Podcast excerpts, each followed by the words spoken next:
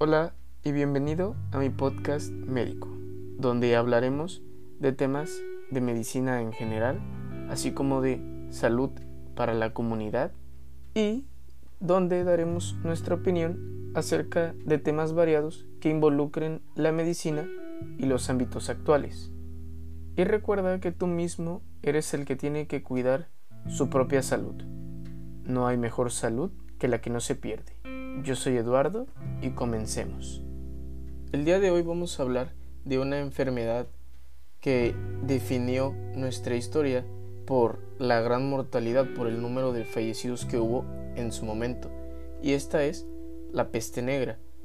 La peste negra es una enfermedad infecciosa causada por una bacteria que es la Yersinia pestis. El ciclo de vida de esta bacteria comienza en una pulga. Esta pulga infecta comúnmente a los roedores o animales salvajes. Nosotros los humanos somos huéspedes incidentales que nos contagiamos al entrar en contacto con estos roedores o animales salvajes. A lo largo de nuestra historia, esta bacteria causó tres epidemias, pero la más reconocida es la del siglo XIV en Europa y provocó la muerte de aproximadamente 50 millones de personas. En varias investigaciones históricas se indican que falleció el equivalente al 60% de la población que vivía en Europa en ese entonces. Aún en nuestros días, esta bacteria sigue siendo endémica en Asia, África y América. Hablemos un poco de los antecedentes históricos de esta enfermedad. Se cree que la epidemia de la peste negra brotó en el siglo XIV por los años de 1346, cuando un ejército de mongoles atacó una ciudad donde había comerciantes italianos en lo que hoy se conoce como Crimea. Como sabemos, en la antigüedad las guerras comenzaban sitiando una ciudad, lo que ocasionaba que ésta quedara aislada para que nadie pudiera salir y matar a los pobladores de hambre. Pasaron muchos meses en el sitio de esa ciudad y se cree que el ejército de los mongoles llevaba con ellos los roedores que tenían las pulgas donde vivían estas bacterias. Después del sitio de la ciudad, los comerciantes italianos huyeron hacia Constantinopla. Una vez que ellos llegan a la ciudad, los tripulantes de los barcos italianos comenzaron a fallecer de una nueva enfermedad, pero las autoridades de esa ciudad de Constantinopla decidieron ignorar el aviso de esta nueva enfermedad porque no querían perder su dinero invertido en el viaje ni sacrificar sus riquezas, ni el comercio con otros países, por lo que permitieron que estos barcos regresaran a Italia y explicaron que no era ninguna nueva enfermedad, sino la atribuían a enfermedades ya de esa época.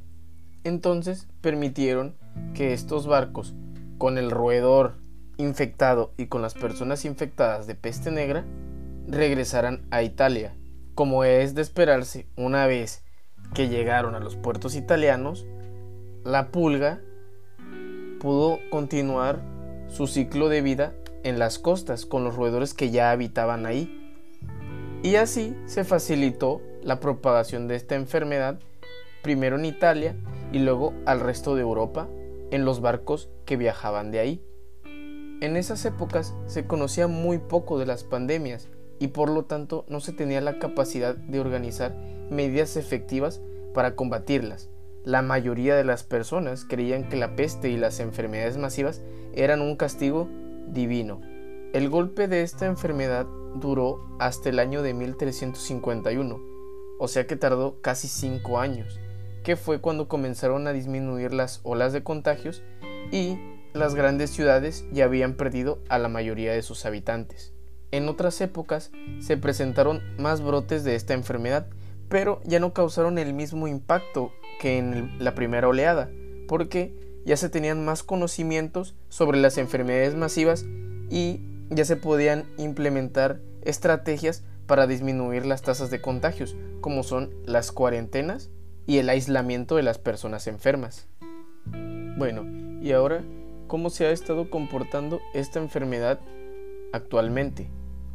Durante la primera década del siglo XXI se notificaron 21.725 casos con 1.612 muertes, o sea que esta enfermedad actualmente tiene una tasa de mortalidad aproximadamente del 7.4%. La mayoría de los casos que se reportaron fueron en África. En Estados Unidos, desde los años 2000 hasta el año 2009, se informaron de 57 casos con 7 muertes.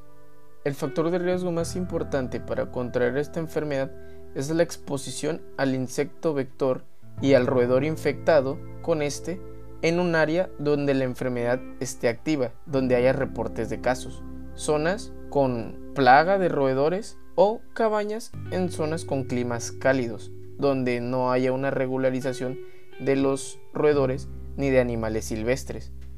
Regularmente en las zonas urbanas y pobladas no hay tránsito de esta bacteria.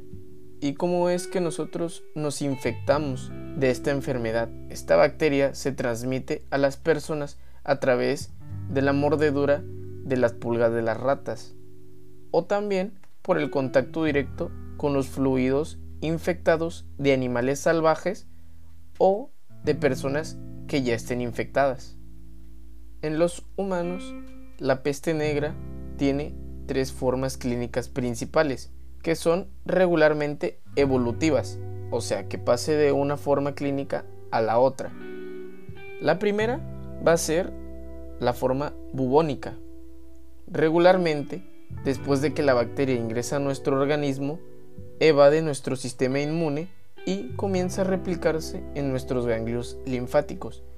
En este punto se comienzan a presentar síntomas como malestar general, fiebre alta, vómitos, dolor de cabeza.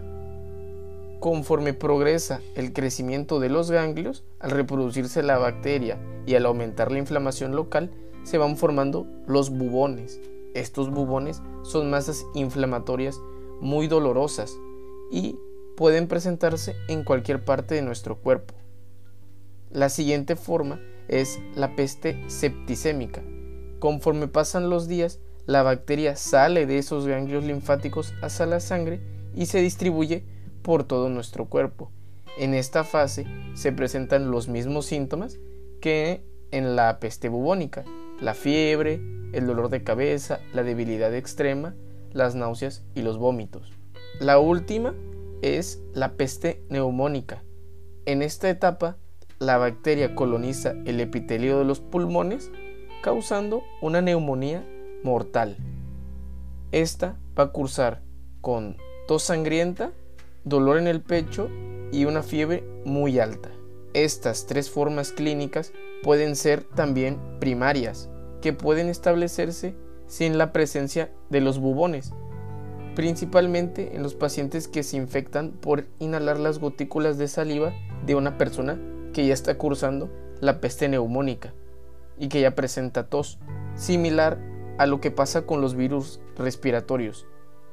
Afortunadamente, en la actualidad ya se cuenta con medicamentos que pueden combatir esta enfermedad. Pero las probabilidades de morir por esta infección son muy elevadas que pueden llegar hasta el 50 y 90% sin un tratamiento oportuno. También hay que reconocer que, aun con el tratamiento oportuno, la mortalidad puede ser de entre el 5 y el 15%, como ya lo vimos anteriormente, con una media del 7%, que es la que tenemos actualmente. La etapa clínica más mortal es la peste neumónica, o sea que es la que causa el mayor número de muertes. Actualmente los medicamentos que se utilizan para tratar esta enfermedad son los antibióticos del tipo aminoglucósidos, como puede ser la gentamicina o la streptomicina. Bueno, ¿qué podemos concluir de esta enfermedad? La peste negra fue una epidemia que nos marcó históricamente.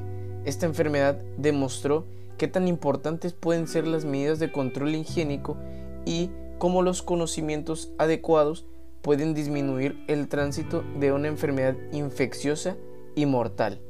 Esta enfermedad devastó a Europa del siglo XIV, como ya lo habíamos comentado, disminuyendo el 60% de la población en esa época, y causando solamente en esa zona 50 millones de fallecimientos. Otra reflexión que podemos tomar de esta enfermedad es que, a pesar de la gran devastación que causó en su momento, si podemos verlo de cierto punto de vista, la historia se volvió a repetir, porque como lo mencionamos en los antecedentes históricos, esta enfermedad fue detectada antes de llegar a Europa, una vez que los barcos que tenían las ratas infectadas y los pacientes infectados llegaron a Constantinopla, las autoridades decidieron que pudieran transitar libremente porque si retiraban las mercancías o impedían que estos barcos transitaran, iban a disminuir el comercio y por lo tanto iba a afectar económicamente a esa población. Lo mismo ocurrió al manejar nuestra situación actual con el COVID-19. Si se hubiera implementado una estrategia más agresiva para impedir el tránsito del virus, por ejemplo, cerrando las fronteras y evitando que una población saliera al exterior, se hubiera disminuido notablemente el tránsito de la enfermedad. Pero muchos países optaron por continuar con el comercio, con los viajes y entonces el resultado al final fue el mismo.